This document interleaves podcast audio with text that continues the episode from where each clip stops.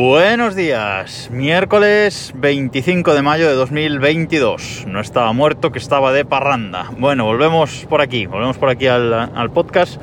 Y hoy quería hablar de dos eh, aplicaciones realmente, o de dos mm, actualizaciones sobre dos eh, aplicaciones. Para empezar, quería hablar de Radar COVID. Ya sabéis, esta aplicación del eh, gobierno eh, que servía, o en teoría, servía para traquear o para eh, hacer seguimiento de los casos de COVID y de los contagios. Era una aplicación que hacía uso de las APIs de Android y de iOS que, mediante Bluetooth y mediante pues, un intercambio de, tokens, etcétera, pues lo que permitía es saber si una persona estaba contagiada de, de COVID-19, pues ver a quién posiblemente podía haber contagiado por el tiempo que habían pasado juntos, por, mm, ya digo, por los teléfonos, por el Bluetooth de los, de los teléfonos. Si estaba más de 15 minutos eh, junto a una persona contagiada, pues avisaba a esa persona de que posiblemente podía estarlo. Esta, como digo, es la teoría y son eh, APIs que tanto Google como Apple implementaron en sus eh, sistemas operativos para, para eso.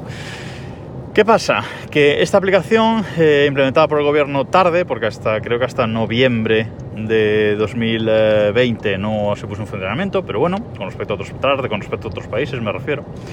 Pues eh, llegó a España y la aplicación la verdad es que la implementaron bien. Es una aplicación de código abierto, con su código en GitHub, con sus servidores, etcétera. Es una aplicación que además pues, mm, funcionaba eh, bien, aunque para el usuario en sí mismo pues tampoco había mucho que, que hacer. Muchos la, instalamos, pero pronto eh, se vio que su funcionamiento eh, era bueno, pero que a nivel administrativo no servía.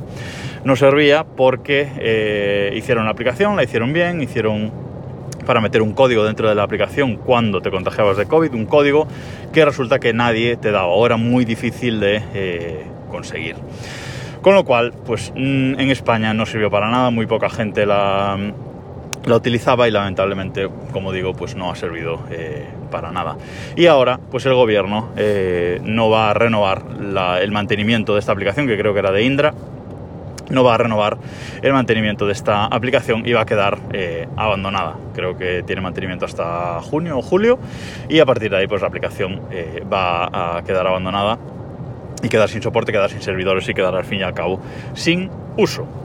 Eh, yo era uno de, y muchos nos resistimos a, borrarla porque, bueno, de algo tenía que valer, por si acaso, tampoco es que ocupara demasiado en el, en el teléfono, pero bueno, tras haber pasado el COVID, tras haber visto realmente el funcionamiento de la aplicación, que es imposible conseguir ese código y que es imposible pues, informar de, tu contagio a nadie, y bueno, en el punto que estamos del COVID, pues ponemos eh, punto y aparte a la, pandemia y he borrado ya la aplicación de mi eh, teléfono. Cuando borras esta aplicación, automáticamente la API, en mi caso de iOS, pues deja de funcionar. Este apartado del sistema deja automáticamente de funcionar porque necesita una aplicación eh, complementaria y punto.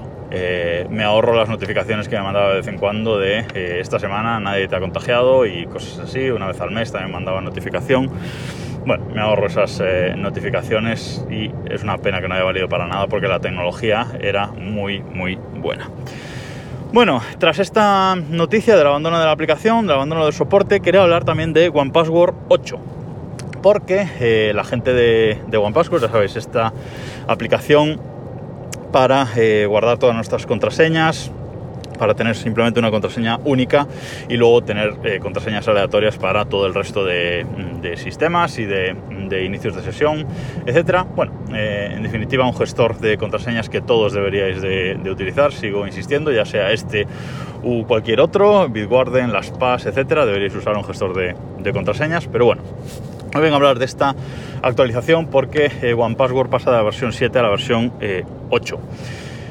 Mm, ya estaba eh, OnePassword 8 en, para Windows, eh, ya hacía algunas semanas que, ya estaba disponible, estaba funcionando en Windows y la semana pasada lo publicaron también para Mac. La versión de, iOS eh, tendrá que esperar un poquito más, pero bueno, ya está a punto de, caer. En iOS vamos por la versión 7.9.3 creo de, de la aplicación, que sigue manteniendo eh, mismo sistema de diseño que, hasta ahora, pero ya está en beta, OnePassword 8 para, para ellos. Yo de hecho estoy probando la, beta también. con lo cual está a puntito de caer la versión eh, definitiva. Pero hoy quería hablaros, pues bueno, de este cambio que ha hecho One Password con eh, su aplicación, con su nueva versión. Y es que no solo han hecho un cambio de, diseño, tanto en, eh, tanto en iOS como, como, en las aplicaciones de escritorio, como en Windows y en, y en, Mac.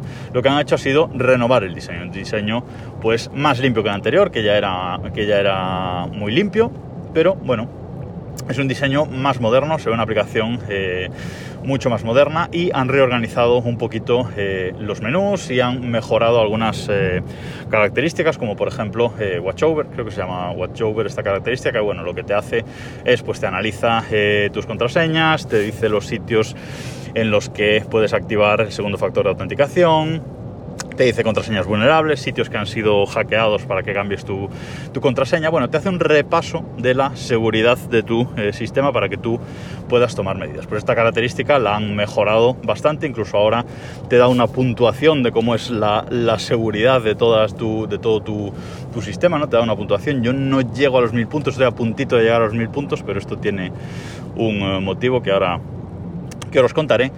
Pero bueno, la polémica más grande de OnePassword 8 es porque hasta ahora, eh, para Mac, por ejemplo, era una aplicación nativa de, Mac y ahora está hecha en Electron.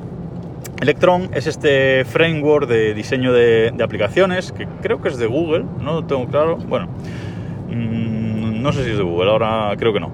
Pero bueno, este, este framework de, desarrollo de aplicaciones que eh, lo que hace es permitirnos desarrollar aplicaciones web pero para aplicaciones web, pero para eh, el escritorio. Básicamente como que embebe una web, no es tan así, pero bueno, es, eh, esa es la, idea de Electron. Y se supone que estas aplicaciones pues son eh, más lentas, a no ser aplicaciones nativas, se supone que son aplicaciones pues, que funcionan más lento, que consumen más recursos, etcétera. Y tengo que decir que OnePassword 8, si bien es verdad que consume un poquito más de recursos que la versión anterior, pero en cuanto a rendimiento va súper fluida, la verdad. Eh, no tengo absolutamente ninguna queja, va súper fluido. ¿Y qué le permite esto a, los diseñadores de, OnePassword, a Gilebits se llaman? Pues les permite eh, simplemente programar una vez, o prácticamente programar solamente una vez para eh, tanto Windows como Mac. Y supongo que para Linux también, que también hay OnePassword para, para Linux. Así que, bueno, ellos han tomado esta decisión de ingeniería, diseño, etcétera, y de momento tengo que decir que no tengo eh, ninguna queja. Además, hay una característica nueva en esta, en esta versión que es genial, que sabéis que en el Mac cuando le damos a comando espacio pues nos sale Spotlight, que es esta ventanita de, para buscar para buscar eh, cualquier cosa en el Mac, archivos, programas, eh, etcétera, cualquier cosa. Bueno, pues eh, OnePassword ha implementado que al pulsar control, comando, espacio, es decir, una combinación de teclas parecida, nos sale un cuadro de búsqueda parecido en el medio de la pantalla, estemos donde estemos en el Mac y ahí nos permite buscar cualquier cosa dentro de Wall Password y ya directamente desde ahí copiar contraseñas, copiar usuarios, copiar eh, cualquier cosa. Y esta característica la verdad es que es genial. También ha renovado las, eh, las extensiones para los eh, navegadores, todo mucho más moderno, todo con nuevas características y está muy muy bien, la verdad. Em, ¿Qué es lo único que no me gusta? Bueno, pues yo en mi, en mi cuenta de OnePassword, que es una cuenta familiar, tengo para mí eh, varias bóvedas mm, por organización. Es decir, tengo mi bóveda personal donde guardo mis, donde guardo, no sé hablar hoy, mis inicios de sesión como tal. Pero aparte tengo otras eh, bóvedas, pues por ejemplo tengo una bóveda para el trabajo, tengo una bóveda para eh, cosas de la familia, tengo, bueno, así varias bóvedas para dividir. Tengo mm, alguna bóveda de cuentas secundarias o algo así, ¿vale? Para bueno, para tener un poco separado de mi seguridad. Y hasta ahora, en OnePassword 7, tú podías usar esta característica watchover sobre solo, solo sobre una de estas bóvedas, con cual te decía cuál es tu seguridad. Yo seleccionaba mi bóveda personal y me decía todo lo que eh, estaba mal ahí, digamos, o lo que podría estar eh, mejor pero ahora eh, Watchover funciona globalmente, sobre todas las bóvedas y no puedes elegir una en concreto. Y hay algunas de estas cuentas secundarias, cuentas a lo mejor de la familia, cuentas del trabajo, cosas así, que yo no puedo mejorar la seguridad de las contraseñas o activar el segundo factor de autenticación o lo que sea. Y por eso mi puntuación de seguridad me baja eh, un poco, porque son cosas que no está en mi mano eh, mejorar. Y me fastidia un poco, la verdad, que, no se puede usar esta función pues por separado, ¿no? Por cada, por cada bóveda que antes sí se podía. Pero bueno, salvo esto, la verdad es que estoy muy contento con la nueva versión y espero que llegue pronto la versión definitiva también a, iOS con el mismo lenguaje de diseño para poder utilizarla. Eh, si no, no es una actualización automática la del Mac, o por lo menos por ahora no lo es, pero podéis ir a la web de OnePassword y descargarla desde, desde ahí. Lo instaláis y automáticamente os borra la versión 7 y se instala la, nueva. Tiene un instalador que lo hace el, todo solo, así que si no os ha llegado la actualización, que sepáis que podéis eh, descargar la mano. Y lo mismo para, para Windows 10 y Windows 11. Y nada más por hoy, nos escuchamos mañana. Por cierto, este capítulo ha estado grabado en el coche, que voy en el coche que no tenía otro momento para grabar hoy. Espero que no se haya escuchado eh, demasiado mal. Hasta mañana.